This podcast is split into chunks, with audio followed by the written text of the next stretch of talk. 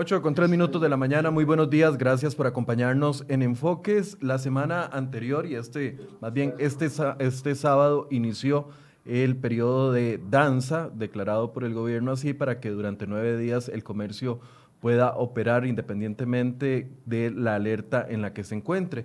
Desde la semana pasada, varios sectores han venido insistiendo de que es necesario y urgente ya una apertura responsable, una apertura medida, una apertura que permita trabajar durante más días al mes, porque están en riesgo muchas cosas, no solo el gran la gran cantidad de personas que se han quedado sin empleo en los últimos meses, sino también eh, ya hablaba la UCAEP acerca del aguinaldo. ¿Y por qué hablaban del aguinaldo? Porque uno de los días más importantes o de las fechas más importantes es en el año, durante el año, es el, el 15 de agosto, Día de la Madre. Sin embargo, este año pareciera que los comercios estarían cerrados. Cuando la semana pasada se hizo esta advertencia, el gobierno de la República no lo tomó bien o pareciera que no lo tomó bien, incluso las palabras del presidente eh, fueron muy desafortunadas y hoy queremos hablar con los diferentes sectores para que nos expliquen qué es lo que significa una apertura responsable como la que ellos plantean y cuál es la importancia de que esta apertura sea incluso en los tiempos en los que el gobierno está planificando tener martillo. Y para hablar de ese tema, lo tenemos eh, vía remota a tres de los eh, representantes de diferentes sectores. Nos acompaña don Álvaro Sáenz de UCAEP, don Julio Castilla, presidente de la Cámara de Comercio, y también don Rubén Pacheco, vicepresidente de Canatur. Le doy la bienvenida a los tres. Buenos días. Buenos días. Buenos días. Buenos días. Gracias por acompañarnos. Tal vez eh, como punto de partida yo quisiera recordar las palabras del presidente de la República en la conferencia del de, el viernes, para luego preguntarles a ustedes si ha existido algún acercamiento después de lo que dijo el presidente cuando se le consultó referente a lo que dijo CAEP de los aguinaldos. Escuchemos. Yo haría un llamado humilde y respetuoso al liderazgo de UCAEP y de las cámaras a reflexionar cuál es su rol en este momento en la pandemia a poner las barbas en remojo y, sí, a que pongan las barbas en remojo y a que estén a la altura del momento. Eso sería mi llamado. Yo creo que asusando a la población no van a conseguir nada o asustándola. Asusando a este servidor, al gobierno, tampoco van a conseguir nada, porque esa no es la forma.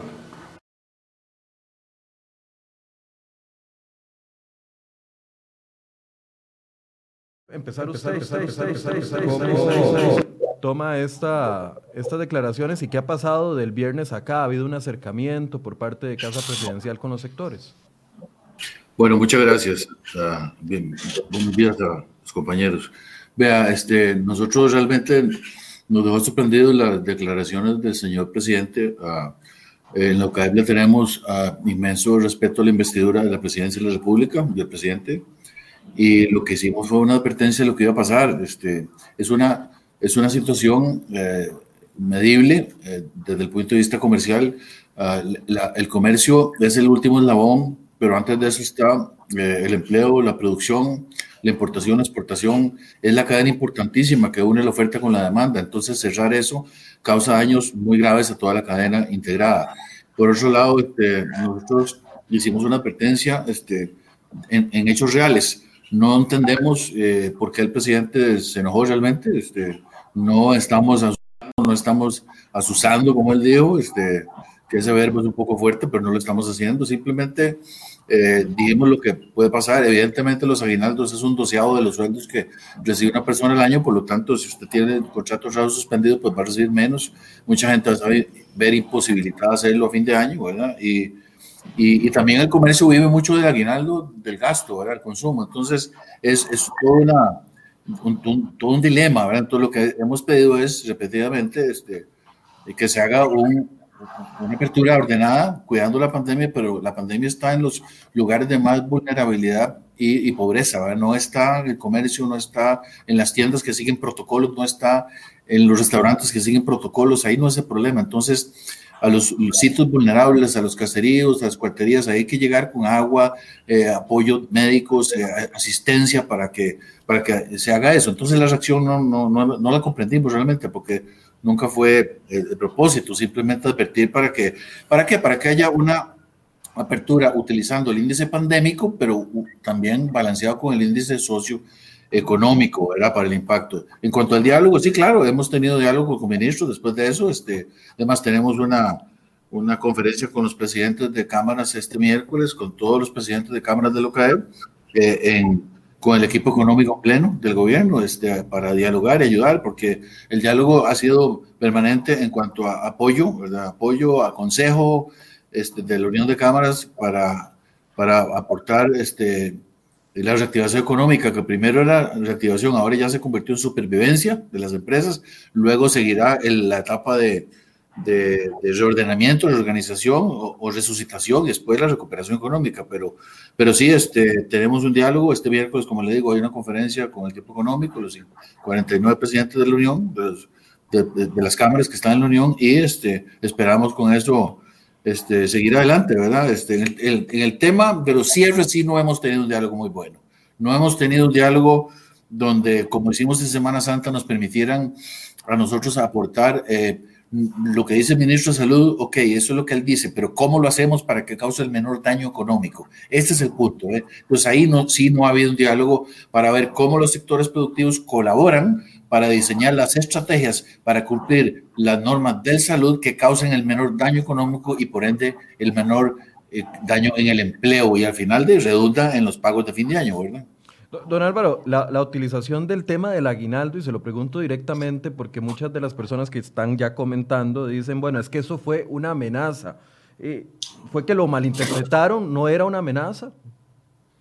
No, vea, es más, a ver, yo no sé, lo que pasa es que hay mucha gente que vive en lo que se llama eh, la burbuja burocrática, ¿verdad? Este, que es del gobierno, vive en una burbuja, o sea, ellos no tienen problemas, no tienen eh, ninguna, ningún tipo de estrés salarial, ningún tipo de peligro de perder el empleo. Entonces, lo que dijimos es, no es una amenaza, es, es una realidad económica. Los que trabajamos en la empresa privada sabemos vivir de realidades. Entonces, no solamente eh, aguinaldo, es que si la gente comprende que el, aguinaldo es un doceavo de los sueldos que usted recibió y tuvo el salario suspendido durante seis meses, pues es lógico que va a recibir medio, medio aguinaldo. Es, es, es matemáticas puras, ¿verdad?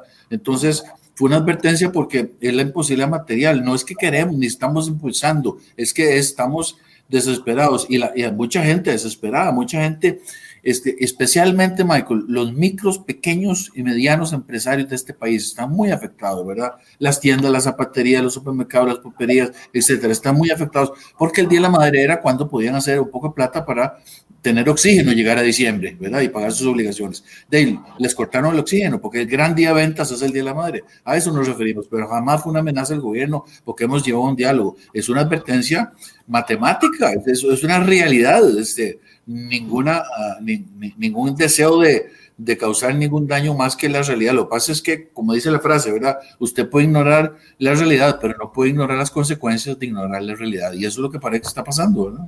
Entonces, después de las declaraciones del presidente del viernes, eh, lo que se, se acordó fue una reunión con el equipo económico. Al menos hay un acercamiento con el equipo económico, me decía usted, don Álvaro.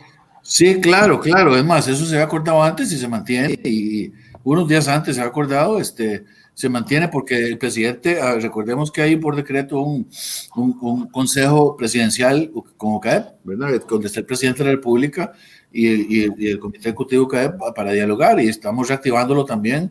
Nosotros llevamos el diálogo con el gobierno desde que empezó este, eh, bueno, desde que tomé la presidencia, desde antes, desde, desde, que empezó la administración de don Carlos Alvarado, este, hemos ayudado en el plan fiscal, en, la ley de fortalecimiento de las finanzas públicas, hemos aportado el, el pacto por el empleo, hemos aportado los documentos de los economistas con sugerencias, muchas se han acogido, se han, se han diseñado de acuerdo a la necesidad del gobierno. Bueno, pues la, la, idea no es imponer ni, ni decir qué hay que hacer, es contribuir para que el gobierno, que está muy ocupado, tenga gente que le sugiera, igual que otros pueden sugerir. Nosotros hemos sugerido y hemos sugerido por escrito, porque nosotros sabemos una cosa, lo que, lo, que lo que no se escribe no existe, ¿verdad? Entonces lo hemos puesto por escrito, bien razonado, y son sugerencias respetuosas al, al gobierno. Al final las autoridades electas son ellos, ¿verdad? Nosotros, y, y, y el presidente es la autoridad máxima del país y y a él nos debemos respeto todos, pero, este, los, pero sí los ciudadanos podemos hablar y sugerir, y eso es lo que hemos hecho. Pero sí, el diálogo está abierto, este, nunca está cerrado. Este, repito, no, no, no, no entendí la reacción del señor presidente, pero bueno, este, fue que fue un, en un ánimo de, de construir, de, de, llamar la atención de que el ministro de Salud no puede tener la última palabra en la parte socioeconómica. Ese es el, ese es el mensaje, tal vez. Deje los ministros de COMEX, de Economía, de, de Hacienda, este, de Agricultura, eh, diseñar los sistemas para que los cierres que define el Ministerio de Salud causen el menor daño eh, económico y por lo tanto social, ¿verdad? Eso es todo.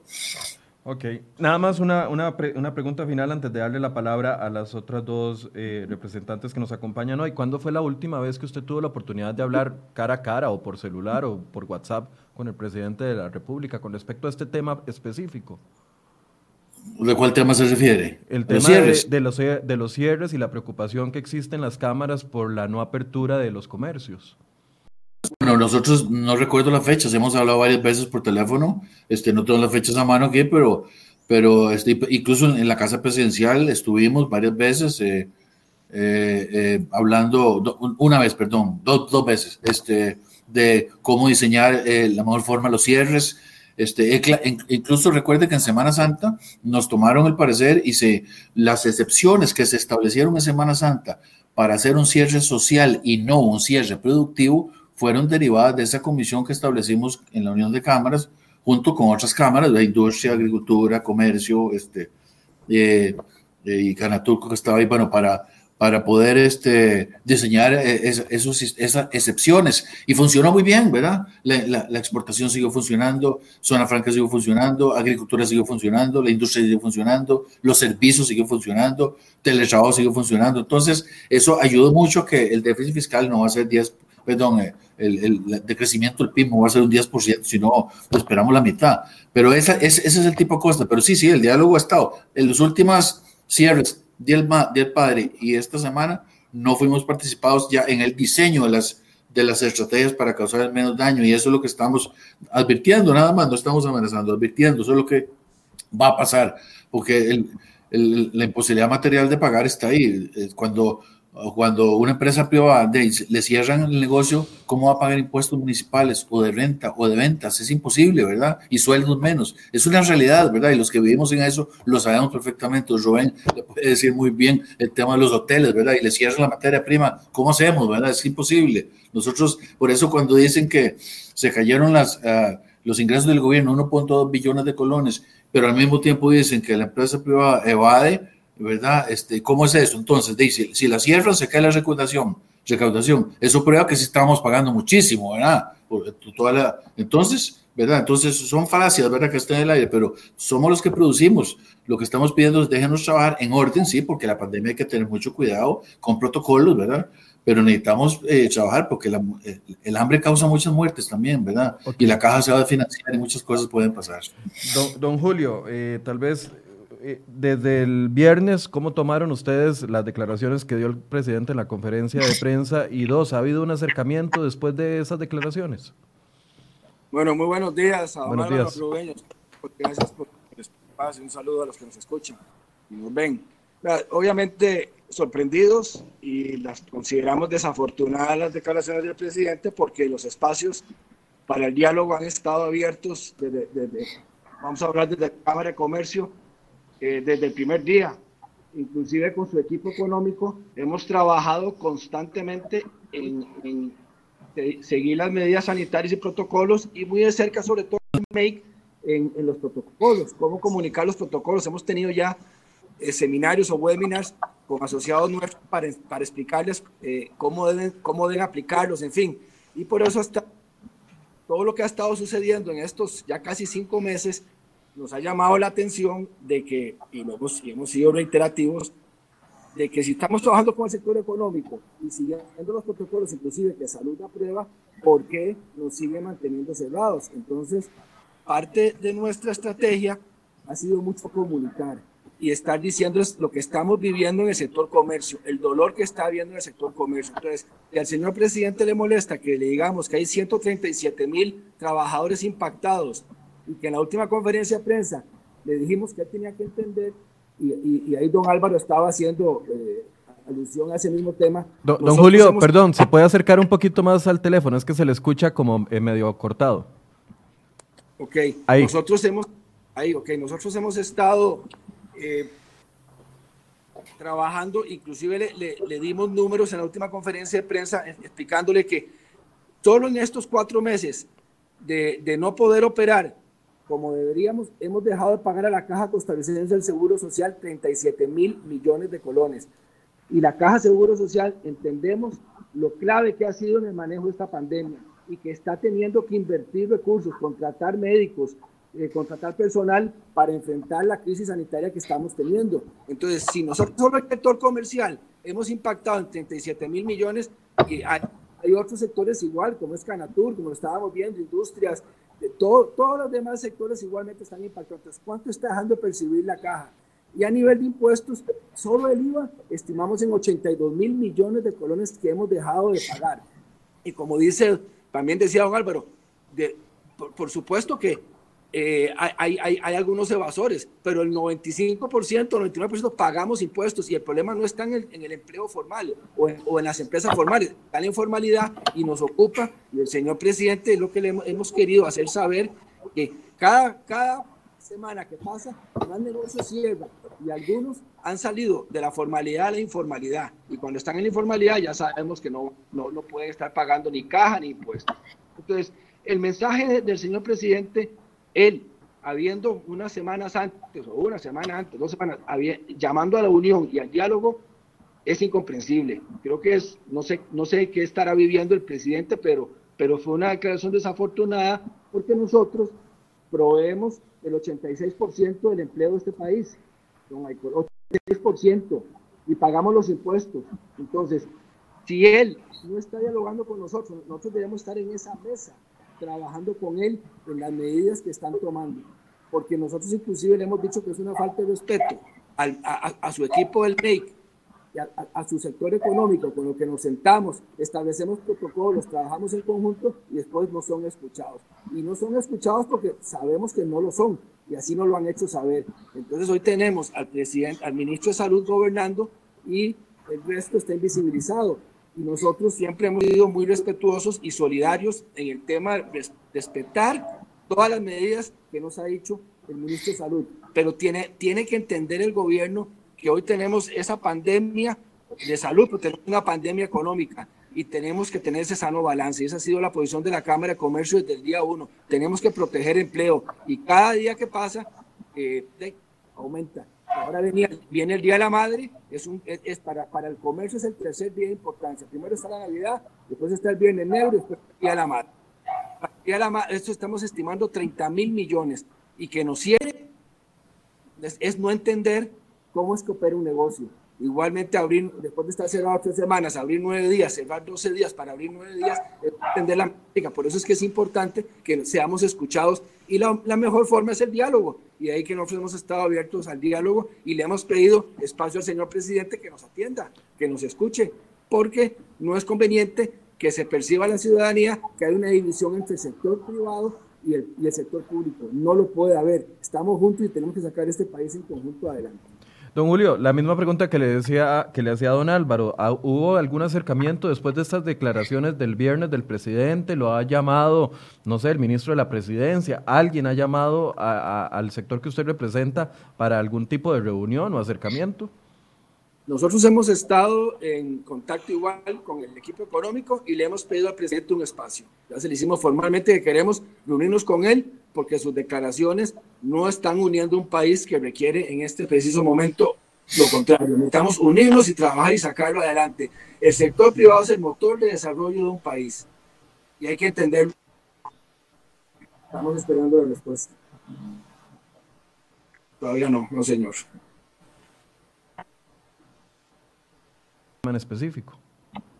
La última vez estuve en la comisión de enlace creó precisamente la UCAEP, que estuvo ahí don Álvaro, estuvimos cinco cámaras en una reunión con él y quedamos en seguirnos reuniendo periódicamente y no, no, ya, esto fue hace que tal vez no, hace un par de meses, tal vez dos meses, por dos meses y medio fue la última vez que tuvimos una reunión conjunta con el señor presidente. Y ahí es importante, Michael, que cuando después de esa reunión habíamos quedado en que íbamos a hacer comunicados de las medidas. Cuando viene, la, cuando viene el golpe del Día del Padre, que fue un golpe sorpresivo, un día antes, tuvimos una reunión el martes siguiente en la noche, donde estuvimos aquí, los que estamos aquí presentes, eh, y en esa reunión acordamos cuatro, tuvimos cuatro acuerdos. El primer acuerdo era, nos iban a estar comunicando, íbamos a estar teniendo reuniones con el ministro de Salud y, y el equipo económico para ver qué medidas venían. Dos, cualquier cambio nos lo iban a comunicar. Tres, nosotros nos, comprometíamos a cumplir los protocolos sanitarios y, y, es un mensaje que desde la Cámara de Comercio hemos sido enfáticos. Los contagios no están en el comercio. Entonces, y el cuarto era que pasábamos a fase 3. Entonces, ahí arrancamos. Nos convocó a una reunión un jueves, un miércoles, un jueves, dos semanas después para anunciarnos las medidas que venían para, para julio, que como se, había, se habían disparado los contagios, él nos pedía al sector privado nueve días de espacio para darle trazabilidad al virus y controlar la pandemia. Nosotros, a pesar de lo golpeado que estaba, siempre en ese espíritu entero, solidario, de colaboración, dijimos, ok, señor ministro, vamos a dar nueve días, pero el 20, el 20 de julio reactivamos porque ya no aguantamos más. Ok, quedamos en ese, quedamos en ese acuerdo. Cerramos los nueve días y ya vino la sorpresa donde extiende 11 días sin, sin incumpliendo el 1 y el 2, que era o, reunirnos o comunicarnos cualquier cambio. Y simplemente pues, unilateralmente nos extiende la, la, hasta el 31 de julio y después viene, ya de, ahí no, o sea, no, no, hemos vuelto a tener contacto con el Ministerio de Salud y viene la medida, esta última, para el mes de agosto. Eh, don Rubén eh, Acón, perdón, le cambié el nombre en el saludo, me disculpo, quien es eh, presidente de la Cámara Nacional de Turismo. Don Rubén, eh, la misma pregunta, ¿hay acercamientos? Bueno, el sector turismo, al menos ayer, tiene un pequeño respiro con la apertura comercial. Sabemos que es una señal muy, muy débil con la necesidad que está teniendo el sector, pero la misma pregunta, ¿cómo tomaron las declaraciones del presidente el viernes anterior? Y lo mismo, ¿hay un acercamiento con el sector? Muy buenos días eh, a, don Álvaro, a don Julio y a todos los que nos este, están viendo y escuchando. Eh, yo coincido en que me parece que las declaraciones del señor presidente fueron eh, muy desalentadoras, muy, pienso yo, que desafortunadas, pero en fin, este, puedo entender que está bajo una gran presión y un gran estrés y que a veces este, se hacen algunos comentarios que tal vez no reflejan el sentir. Eh, vamos a ver, es una realidad que el sector privado está en una situación muy complicada. Si los ingresos nuestros eh, se ven mermados, nos es difícil cubrir los gastos de operación, los salarios, y las deudas. Y vamos a ver, este, estamos viviendo casi al día. Y cuando uno visualiza, como los empresarios lo hacemos, la situación este, a corto, mediano y largo plazo, es evidente que para diciembre vamos a estar en dificultades tremendas. En diciembre, además de los gastos usuales, se junta el aguinaldo, el pago de impuestos sobre la renta, posiblemente este, la gran mayoría de las empresas van a tener que pagar todos los, digamos, este, plazos adicionales que nos dieron eh, de moratorias y de prórrogas. Y eso hace prever que vamos a estar en una situación muy complicada. Eh, yo diría que todo el sector privado. De manera que a mí me parece responsable de nuestra parte llamar la atención de este tema nosotros hemos insistido mucho en el sector del turismo que para poder salir adelante, para poder sostener nuestras empresas en este momento requerimos apoyo financiero, porque simple y sencillamente los ingresos se nos han mermado al punto tal de que muchos están cerrados. y sin embargo han estado incurriendo en gastos. Así que es una realidad, no este, debe verse ni como una amenaza, ni una forma de asusar o meter miedo a la gente. Realmente yo siento que es una obligación nuestra eh, hacer evidente la situación por la que estamos eh, trabajando. ¿Qué se estaría agravando por el esquema que se está planteando de abrir nueve días, cerrar doce días, volver a abrir y después cerrar? con el agravante que se nos está pidiendo cerrar en el Día de la Madre, que es una de las fechas más importantes para la empresa en general. Ahora, sí tengo que aceptar que para el sector del turismo empiezan a darse algunas señales que nos generan alguna esperanza en el sentido de que este, se abren las fronteras. ayer fue el primer vuelo y que este, en zonas amarillas se está permitiendo trabajar con, con una este, mayor, eh, digamos, capacidad y que se han abierto básicamente los servicios turísticos. Pero déjeme decirle, el, el sector empresarial es un sector encadenado. Si al sector del turismo, al sector de la agricultura, al sector de la industria, etcétera, etcétera, les va mal, eso evidentemente al sector del turismo lo afecta. Así que, este, si, bien es cierto, nos han dado algunas facilidades por las cuales hemos estado insistiendo desde que este, empezó la, la pandemia, el ver que van a haber cierres tan este, estrictos en fechas tan importantes, nos preocupa, repito, porque todo el sector empresarial está encadenado. Aquí no se trata de que un sector le está yendo bien y a otro sector le está yendo mal. Si a un sector le va mal, a todos nos va mal. Así que nosotros entendemos y en ese sentido nos solidarizamos con la solicitud que se está haciendo básicamente de que nos permitan trabajar. Eh, nosotros tenemos eh, los protocolos, tenemos los procedimientos, hemos incurrido en gastos para en ese sentido minimizar al máximo eh, el peligro de contagio y no entendemos entonces cómo se nos impide trabajar y la preocupación nuestra es que esto va a generar cierres de empresas, va a generar pérdidas de empleos y eso es la preocupación mayor. ¿Cómo hacemos para que nuestros colaboradores puedan mantener sus empleos, recibir ingresos y no generar un daño y un caos social?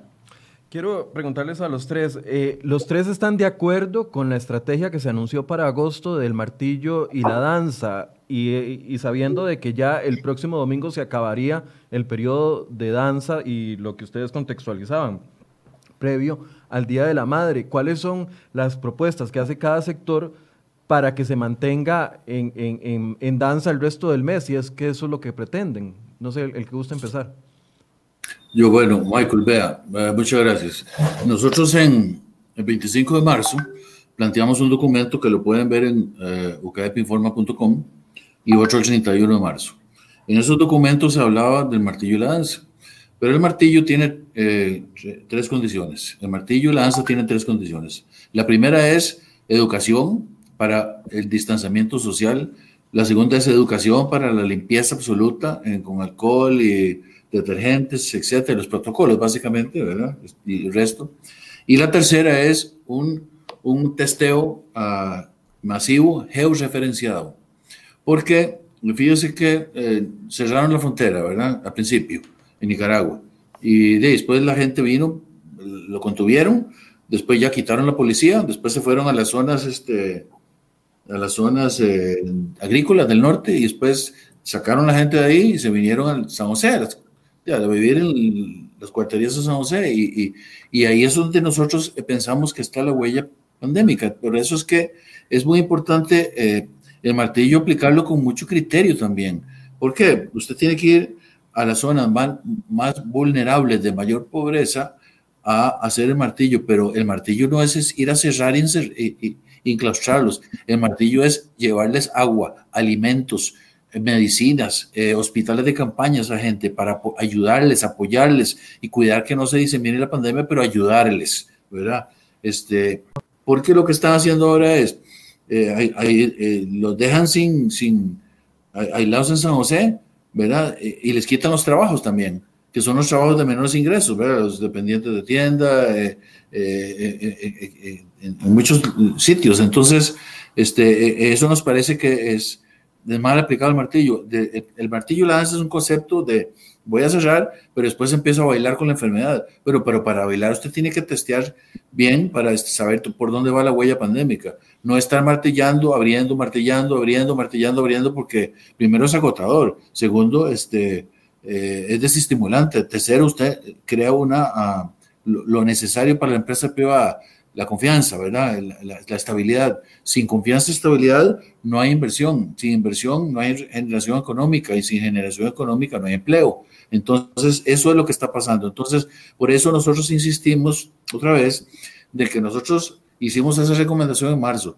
pero a ver, las autoridades sanitarias, el cómo se aplica bien, esas son recomendaciones muy generales que, que le digo, usted puede decir, bueno, es que ustedes no saben de eso, bueno, pero las usaron, ¿verdad? Todas, las mascarillas, eh, la limpieza, los protocolos, todo lo usaron, ¿verdad? Entonces, eh, ahora, ¿cómo se aplica especialmente en esta época? Esa es responsabilidad del ministro de Salud y su, y su equipo. Nosotros no somos especialistas en eso, ellos son las autoridades además, pero lo que estamos insistiendo es que nos, se nos dé oportunidad de nuevo para participar en esas eh, recomendaciones y causar el, menos, el menor daño económico posible. Don Álvaro, o sea, están de acuerdo con el martillo y la danza, pero no con este martillo y danza que está aplicando el gobierno en este momento. Bueno, es que el concepto es, el concepto es, es, correcto, ¿verdad? El concepto de que cáigale a los lugares donde hay un R0 mayor de un y medio, cáigale ahí, claro, pero eso no quiere decir que si usted tiene un caso en Vara Blanca, por ejemplo, cierra todo Vara Blanca, que es lo que pasó, ¿verdad? me acuerdo porque ayer lo estábamos hablando. Entonces, eh, no tiene sentido. Entonces hay que tener criterio, ¿verdad? Criterio porque puede causar daño económico innecesariamente. Por eso hemos dicho que mejor ayúdele a esta gente que está en vulnerabilidad, está en pobreza, donde está hacinada la gente, en barrios de, donde hay mucho hacinamiento, lléveles apoyo, soporte médico, soporte de agua, soporte de salud, ¿verdad? Soporte de alimentos, ¿verdad? Pero no les cierren los trabajos, ¿verdad? Porque si lo que hacen es cerrar restaurantes, cerrar tiendas, lo que están haciendo es dejando, vea, están, están martillando la gente más humilde del país, que es la gente que se está quedando sin trabajo. Es la gran mayoría de la gente que perdió el trabajo, salarios muy de los mínimos. Entonces, eso es la gente que necesita, que, que vive el día, ¿verdad? Como dice Rubén, que vive el día. Entonces, esa es la gente más, que está en mayor vulnerabilidad y le están martillando. Entonces hay que tener cuidado. El concepto es bien, pero como siempre, como lo hemos dicho desde el principio, que bien que el ministro de Salud diga lo que hay que hacer, pero déjenos participar, no decir participar en el cómo hay que hacerlo. Don Julio. Sí, a ver, nosotros creemos que estamos preparados para operar continuamente. Todo el mes de agosto todo el mes de agosto y lo hemos, y lo hemos dicho y lo hemos comprobado con resultados que se dieron durante los primeros 100 días. Durante los primeros 100 días que nos muestre el gobierno de que hubo contagios masivos, no los hubo. El problema se dio por circunstancias ajenas al comercio. Entonces nosotros creemos en los protocolos. Los protocolos se han ido aplicando y, y, ha habido disciplina. Segundo, si no tiene que haber autorregulación. Ya la gente tiene que entender que tiene que cuidarse. El uso de las mascarillas, el uso del distanciamiento físico, en fin. Ya todo eso ha acabado en la parte de la población. Entonces tiene que haber esa autorregulación. Y por supuesto denuncia. Tenemos que denunciar a los costarricenses, denunciar si un comercio no está cumpliendo que lo denuncie para que lo cierren. Y si, un, si, si hay una fiesta o hay un evento o lo que está sucediendo, por supuesto que lo denuncie. El otro día un compañero nuestro junta directiva en una entrevista usaba ya el cincel. Me gustó mucho el término que él usó, Alan, hablaba del cincel. Porque ya hoy en día el, el, el, gobierno tiene que dejar de aplicar martillazos cantonales. Eso es ilógico. Si sabemos que los contagios están en tal comunidad o en tal barrio, hay que ir a trabajar con cincel en esas zonas y, y apoyar. Nosotros hemos dicho los albergues. Los albergues son una gran solución. Ahora, podemos entender tal vez que en este momento hay temas económicos. La caja ha tenido costos gigantescos para, para, para, el manejo de esta pandemia. Entonces tienen que entender que si no nos dejan operar, ¿de dónde van a venir los fondos? Vamos a seguir endeudando este país, hipotecando el futuro de nuestros hijos y nietos. No, no puede ser. Tiene que, tenemos que tener ese sano balance. Y por eso es que hemos dicho que tenemos que trabajar en conjunto, pero no nos sirven. Hemos operado bien. Hay algo que a mí me ha llamado la atención, yo soy del de tecnología. Se ha estado hablando mucho de un software que llaman Contact Tracing para el seguimiento de los contagios, que está ahí hace, meses en la caja, que, ya lo tienen. El otro día una, primera página en un medio, en un medio donde hablaba de un software canadiense que ya está aquí en Costa Rica y que le interesa e, e, empezar a operar para tener. Entonces, soluciones hay, Michael, hay muchas soluciones para permitir que podamos seguir operando y, generando la riqueza que necesita este país para sostener empleo. Como bien decía los, los más golpeados son los que más necesitan el trabajo hoy. Y nosotros hablamos de muertes jurídicas. Ya en el comercio tenemos casi un 30% de pymes que han desaparecido. Y es que es importante, y yo y vuelvo a reiterar el dato, porque a veces cree, la gente cree que aquí estamos nosotros solo para las grandes empresas. No, en la Cámara de Comercio casi el 70% de los afiliados son pymes, son empresas de 1 a 5 personas. Esos son los que representamos mayormente. Solo el 1% de las empresas tiene más de 100 empleados. Entonces, y el dolor, usted, ¿dónde cree usted que está? En esas pymes que están desapareciendo. Y muchos nos han dicho, ya no puedo ni pagar la mensualidad de la Cámara y me estoy pasando a la informalidad. Ahí ve cómo opera, porque tiene que llevar la comida a su casa. Entonces, ahí es donde ayer estaba hablando con, con, un, con una que decía, Julio, hemos invertido 10 millones de colones en todo lo que son protocolos de protección, que la temperatura, que alcohol, que esto para todas las tiendas, y nos tienen cerrados. Entonces, ¿qué confianza están teniendo el sector privado que obviamente busca hacer las cosas bien para generar y proteger el empleo? Entonces, no, no estamos de acuerdo con los martillazos, apliquemos ser por comunidad, por barrios, pero ya tiene ya la caja y el ministerio solo tiene que tener la suficiente inteligencia de negocios, hablamos, y suficiente información para poder atacar focos y no golpear un cantón completo. Don Rubén. Eh, vamos a ver, este, nosotros consideramos que todo está debidamente preparado con los protocolos desarrollados, implementados no solamente tenemos los protocolos, sino que también hemos capacitado a todo el sector. Además, tenemos una herramienta, una aplicación eh, que se usa en el celular que le permite al personal y a los empresarios en general asegurarse que se estén cumpliendo todas las medidas y requisitos sanitarios y eso nos permite garantizar que este, un turista y, nuestros colaboradores van a estar eh, expuestos al mínimo riesgo de contagio. Vamos a ponerle un, ejemplo. Ayer se inició eh, el primer vuelo procedente de Iberia, se inició, digamos, la reapertura de las fronteras aéreas, lo cual nos alegra mucho. Sin embargo, solamente se están permitiendo eh, vuelos procedentes de la Unión Europea, del Reino Unido y de Canadá.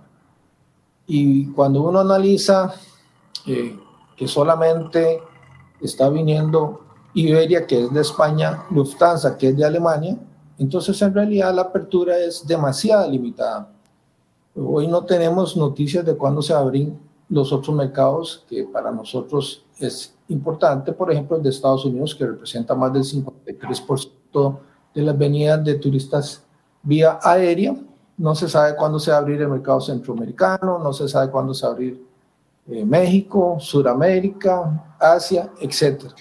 Entonces, eh, uno se pregunta si se le está pidiendo a los turistas que vienen un test negativo COVID-19 y una póliza de seguros, ¿por qué no se permite la apertura de todos los países?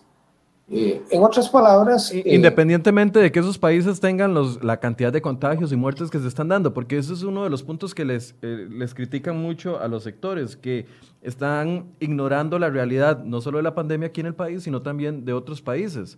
Es, pero, pero independientemente de eso, usted dice, con, con, los protocolos establecidos, ¿se podría sin, sin ningún problema traer a personas de esos países? Así es. Este, vamos a ver. Un turista que viaja lo hace porque él, está eh, seguro de que está bien. Nadie quiere viajar para contagiar, ni nadie quiere viajar para ser sometido a medidas de confinamiento. Y repito, se está pidiendo un test COVID negativo, se está exigiendo una póliza y este, eso aunado a que en los aeropuertos y en las aerolíneas hay una gran cantidad de series de controles que hacen que el turista que venga a Costa Rica prácticamente venga en buenas condiciones. Compare eso usted con las fronteras terrestres. En otras palabras, el problema no está en los turistas que vienen vía aérea. El problema está en, otro, en, otra, en otra causa, ¿verdad? Repito, compare el, el, el problema que se está dando en nuestras fronteras terrestres, que de alguna manera entonces este, no se justifica que nos limiten la entrada de los turistas afectando al sector y este, permitiendo que otras actividades se desarrollen en donde sí se están dando los contagios.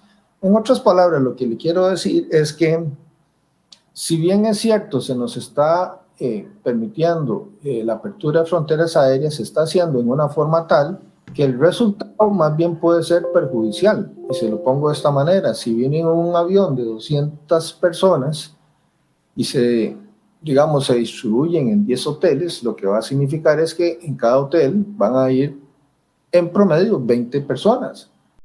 Un hotel operando con 20 personas, más bien lo que incurre son en pérdidas. Y, eso es algo que hay que entender.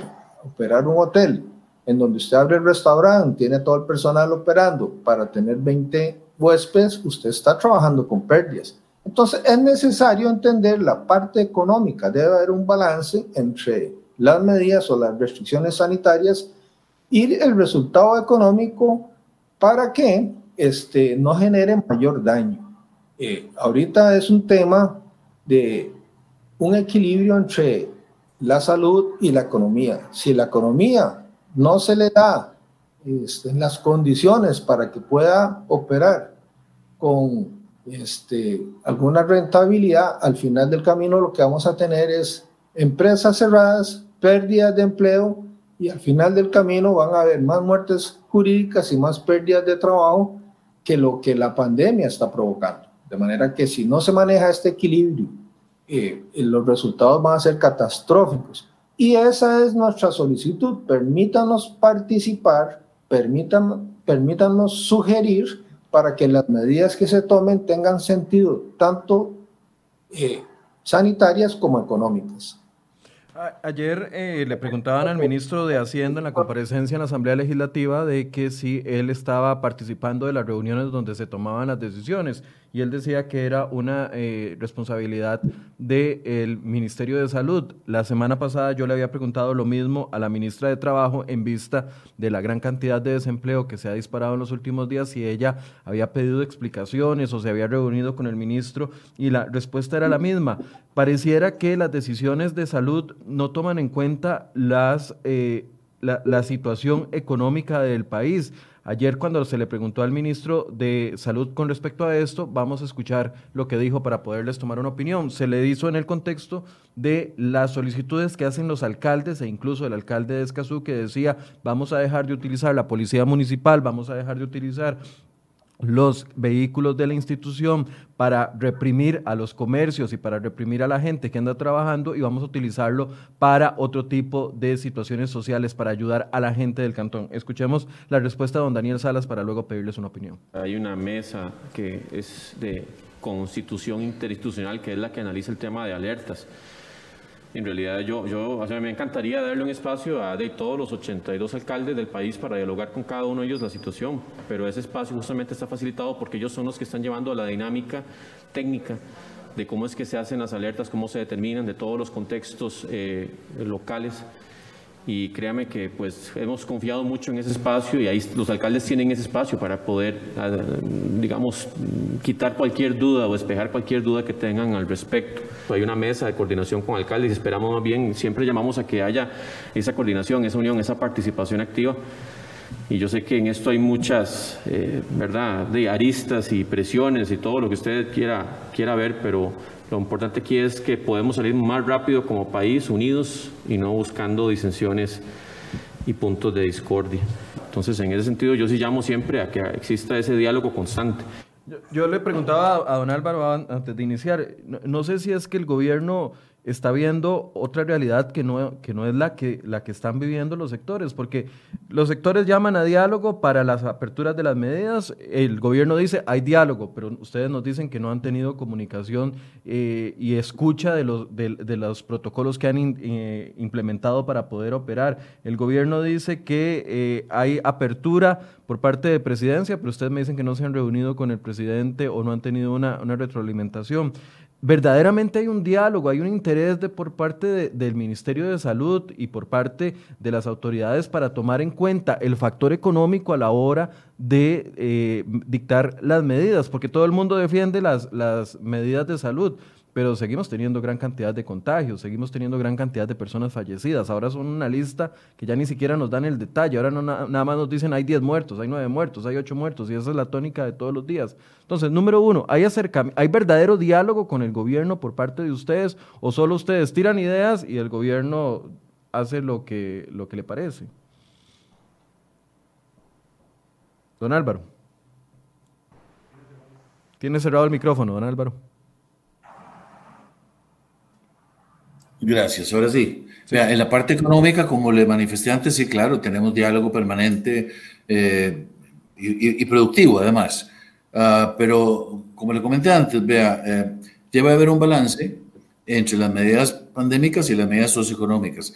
Eh, en eso no hemos tenido diálogo recientemente, pero según usted me dice, tampoco hay diálogo entre los ministros, ¿verdad? Porque al final el ministro es el que impone la medida. Este, yo entiendo que él diga lo que hay que hacer, pero pero de nuevo, cómo hay que hacerlo es, es, es, es, lo más importante. Vea, nosotros entendemos la, la, importancia de la empresa privada, el gobierno debe entenderlo también, eh, en la unidad del país, ¿verdad? Este, y que la empresa privada se soporte la democracia y la libertad. Entonces, nosotros eh, estamos luchando hoy eh, para que los micros, los pequeños, los, los medianos, también la gente de menores ingresos pueda tener trabajo. Eso es lo que estamos pidiendo. Ok, por supuesto que hay un balance este, entre, entre la parte de salud y, y, la parte económica, y lo, y lo, hemos respetado, lo hemos impulsado, pero el diálogo, uh, el diálogo tiene que ser que el ministro de Salud uh, nos diga y nos permita participar en la decisión de cómo, porque puede ser que se esté haciendo un daño eh, y sin necesidad a la parte económica. Yo estoy seguro que el ministro de Salud es, es un excelente médico, este, sobre todo epidemiólogo, sabe muchísimo, pero perdón, el ministro de Salud no sabe comercio, no sabe turismo, no sabe industria, no sabe agricultura, ¿verdad? O, no sé si sabe, pero no es su campo, no tiene por qué saber tampoco. No tiene, ese es el punto, no tiene por qué saber. Entonces, déjenos ayudar, déjenos participar y dejen a los ministros del ramo ¿verdad? Eh, el ministro de Turismo, el ministro de, Industria y Comercio, el ministro de Agricultura, el ministro de Comercio, el ministro de la coordinadora del equipo económico, realmente tener un impacto en las decisiones para suavizar ese, ese, golpe, porque si no, este, va, a ser, va a ser muy, muy, muy duro, ¿verdad? Pero para que haya diálogo tiene que haber dos personas conversando, dos personas entendiéndose. Si el gobierno dice hay diálogo, pero pero aquí están ustedes reclamando lo mismo que estaban reclamando hace un montón de tiempo y no hay, no hay escucha. O sea, yo no veo resultados, digamos, concretos en, en el sentido de, de, las solicitudes que ustedes hacen, de, tomar en cuenta los protocolos que ustedes han implementado, la inversión que decía don Julio Castilla de una sola empresa de 10, 10 millones de colones simple y sencillamente para poder poner eh, protocolos de, de limpieza para poder operar. En esta parte de la apertura no hay diálogo desde hace dos meses para acá, es verdad, cero. son imposiciones, nos dicen lo que van a hacer, no nos consultan qué nos parece, cómo podríamos atenuarlo, no, no hay. En esta parte. En las otras partes, reactivación económica, bancarias, eh, eh, seguros, eso sí ha habido un poco más de diálogo. Pero en esta parte no, desafortunadamente. Pero como les repito, no solamente con nosotros, según las preguntas que usted me acaba de decir, las contestaciones que le dieron varios ministros, tampoco entre ellos, ¿verdad? Sí, correcto. Don Julio. A ver, me llama mucho la atención dos palabras que usa en, ese, en esa aclaración el ministro de Salud, espacios y diálogo. Eso no ha habido. Más bien, en la Cámara de Comercio consideramos que duraron mucho los alcaldes de manifestarse porque se los habíamos dicho también. Ustedes van, van a ser afectados porque ¿quién va a pagar las patentes? Si no, no están cerrados. Entonces, ¿por qué cree usted que se manifiestan los alcaldes de esa forma? Porque no son escuchados tampoco. Entonces, que no nos venga el, buen ministro de salud que, tenga, que tenemos a decir que hay espacios de diálogo. No lo ha sabido y si no, no estaríamos aquí, don Álvaro, don Rubén y yo con usted hablando, porque no ha habido espacios. Han sido medidas unilaterales, 100% tomadas por salud. Y la frustración nuestra llegó a tanto que por eso nos fuimos directo al presidente. Y le hemos dicho al presidente, lidera este país. Usted es el gerente de Costa Rica.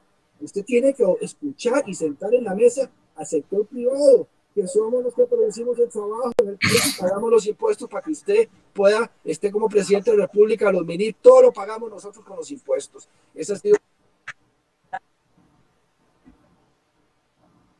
Ok, ¿me, me escuchó bien lo que dije ahora? Nosotros, nosotros en la frustración que hemos tenido por esa falta de espacio y diálogo con el ministro que si lo hemos tenido con el sector económico constante, pero no son escuchados, son ignorados, es que nos acudimos ahora sí directo al presidente y no le gustó. Pero el, mensaje del presidente es lidera este país. Usted lo escogimos como presidente, como el gerente, para que enlaces entre economía y salud, entendiendo que el sector privado es su aliado, que nosotros somos los que más nos vamos a cuidar. Vamos a cuidar de operar bien, operar bajo todos esos protocolos que trabajamos con el MAKE porque si no, sí, eh, nos estamos disparando al pie. Entonces, ¿qué confianza está teniendo el sector privado? Y por eso vuelvo al tema de que el compañero de Junta Directiva hablaba de los inceles. Ya es hora de que empecemos a trabajar con los datos y en forma inteligente atacar los focos de contagio y no seguir castigando un sector que ha sido disciplinado durante estos cinco meses. Entonces, ese es el mensaje. En total desacuerdo con las declaraciones que dio el ministro de Salud, porque no son correctas. No ha habido diálogo y no ha habido espacio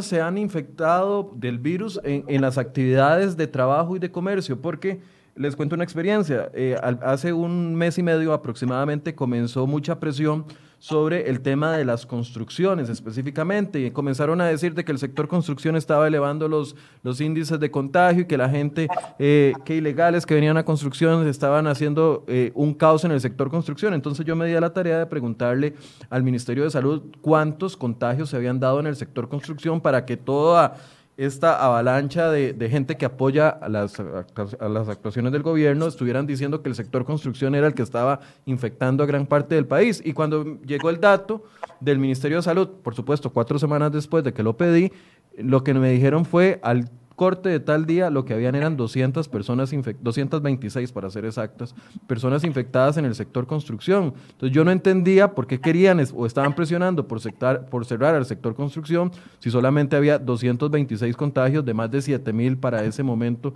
que tenían las cifras. ¿A ustedes les han dicho cuántos contagios está generando el sector eh, comercio o el sector turismo como para mantenerlo cerrado? No. Usted no vio que ayer en la sala cuarta le pidió, le, dijo, perdón, Julio, le, dijo a los, a, los periodistas que le, dio la razón para que le entregaran la información de parte del Ministerio de Salud. correcto. Bueno, perdón, Julio, adelante. No, no, eh, no, y ya por dicha vamos a tener la información, porque nosotros, vea, que, en una tienda que están golpeando el 70% del personal de gente que atiende tiendas, que tienen cerrado tiendas, bazares, eh, salones de belleza, un montón de lugares que, tienen, que están castigándolos. Ahí entra una o dos personas con los protocolos, hay distanciamiento, hay mucho, y, yo no, y, hay mucho más control en, su, en, supermercados que lo hemos hecho súper bien, porque nosotros tenemos toda una comisión de retail que se ha, esperado para que no haya contagios. Y por eso tenemos, por dicha, gracias a Dios, tenemos la estadística de 100 días para que no nos digan que no es así. En 100 días operamos de lunes a viernes y no hubo contagio en los comercios. Entonces, que nos prueben lo contrario. Sabemos dónde están los contagios y queremos apoyar cómo tienen que atacar esas zonas para que todos podamos seguir generando empleo. Eh, ya la situación es crítica, Michael, y por eso es que nosotros hemos sido tan insistentes y cada vez más vehementes. Ya la palabra ya es una vehemencia exagerada de que entiendan, no pueden seguir actuando porque están poniendo a, Costa Rica en riesgo. Y, y, no es un tema de aguinaldo, no, es va muchísimo más allá. Es un tema de que nosotros, un 25% de desempleo y creciendo, y una informalidad que crece día a día, nosotros, esto, esto no es sostenible.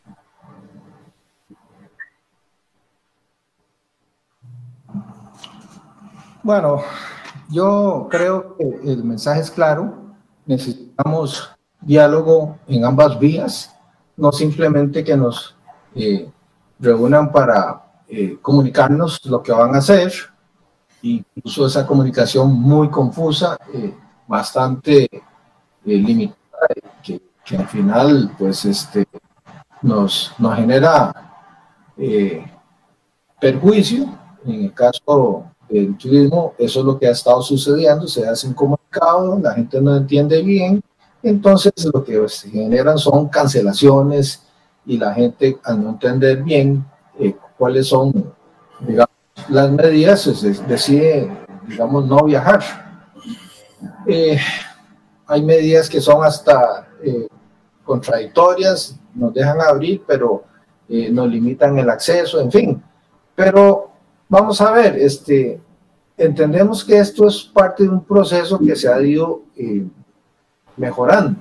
Sin embargo, la realidad del caso es que últimamente este, ya no nos están reuniendo, el ministro de Salud eh, es inaccesible, él es el que toma las medidas, nosotros conversamos casi que todos los días con el ministro de nuestro ramo, eh, el nuevo ministro Gustavo Segura, pero no logramos tener acceso este, al ministro de Salud, él no escucha nuestras este, sugerencias y eso es lo que nosotros reclamamos. Eh, nosotros sabemos que él tiene la, la, intención de ayudarnos en la parte sanitaria, en la parte de salud, pero sentimos que a veces se le olvida que es importante generar un balance.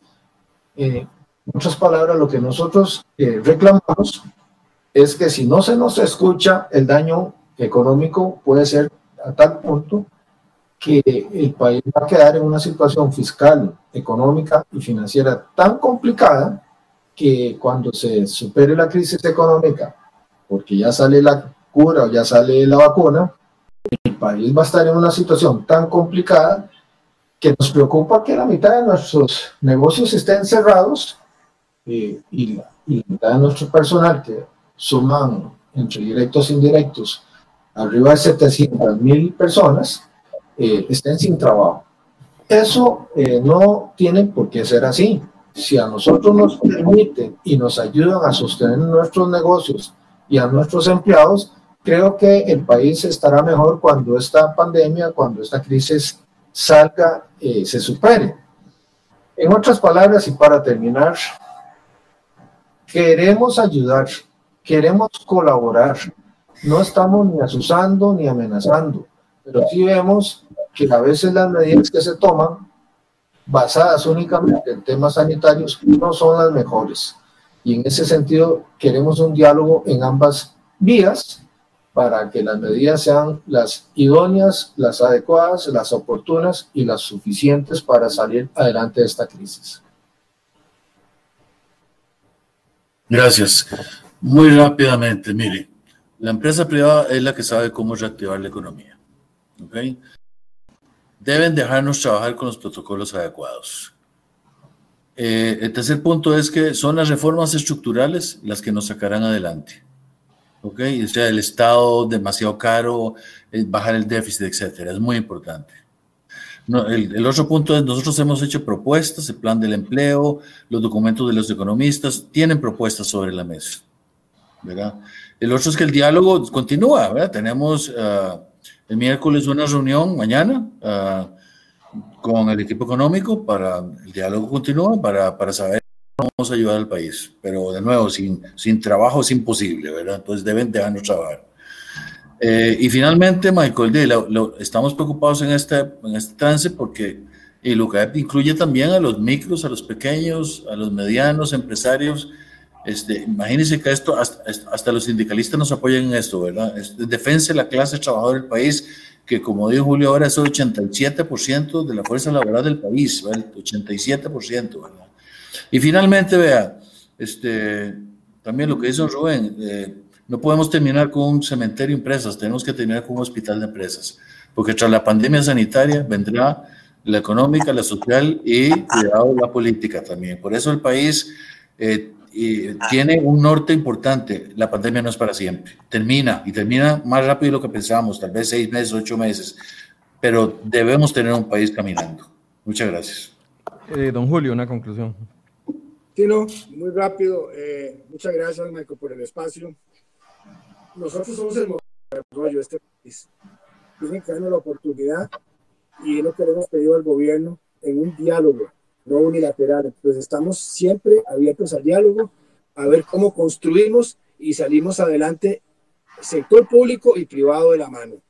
Nosotros hemos probado durante estos cinco meses que podemos operar solidaria y responsablemente. Y eso es lo que le estamos exigiendo prácticamente al señor presidente, que tiene que escucharnos. Hoy no hemos sido escuchados. Nosotros, inclusive de la Cámara de Comercio, ya tenemos nueve proyectos de ley que hemos venido trabajando y ya están en la asamblea. Ahora estamos buscando que los mismos sean convocados extraordinarios. Ya nos convocaron dos. Hay siete más que estamos impulsando, porque igual, desde el sector privado siempre buscamos construir soluciones, no solo quejarnos. Y si nos dejan trabajar, vamos a producir eh, riqueza y empleo y estos proyectos de ley que son con el objetivo de rescatar el sector comercial siempre y cuando podamos trabajar, siempre y cuando tengamos lo que es importantísimo, la libertad para trabajar. Y ese va a ser el mensaje clave que vamos a continuar dando. Necesitamos poder trabajar. Entonces, yo le agradezco mucho el espacio, seguiremos siendo vehementes e insistentes para que podamos eh, seguir operando y que seamos escuchados. Yo creo que ya es hora que el señor presidente sí nos llame ya, el sector económico lo, ha hecho por todos estos meses, pero ya es que el señor presidente se siente con nosotros y veamos cómo vamos a construir el futuro de este país. Muchas gracias. agradezco mucho a don Julio Castilla, presidente de la Cámara de Comercio, a don Álvaro Sáenz, eh, presidente de UCAEP, y a don Rubén Acom, presidente de Canatur, por habernos acompañado esta mañana en Enfoques. Eh, las ideas existen, me quedo con varios de los datos que ellos dieron. 37 mil millones de colones ha dejado de percibir la caja costarricense del Seguro Social por no tener eh, los pagos de las planillas de las empresas que están cerradas, además 82 mil millones de colones en IVA que no se han recaudado precisamente por esto. Y yo estoy seguro que si este programa fuera de que está en riesgo los aguinaldos de los empleados públicos, muchas de las personas que están comentando estarían opinando muy distinto. Pongamos, tengamos empatía. El sector productivo de este país necesita trabajar para beneficiarse a sí mismo, pero también para beneficiar a las cientos de miles de personas a las que les da empleo, cientos de miles de personas. Muchos empleados públicos están sentados en sus hogares tranquilos porque están recibiendo su salario completo sin ninguna afectación. Pero hay miles de ciudadanos, más de 100 mil ciudadanos que están buscando el plato de comida para mañana. Del lado de esas personas es del lado del que estamos acá en Enfoques. Muy buenos días, los invitamos mañana a las 8 de la mañana.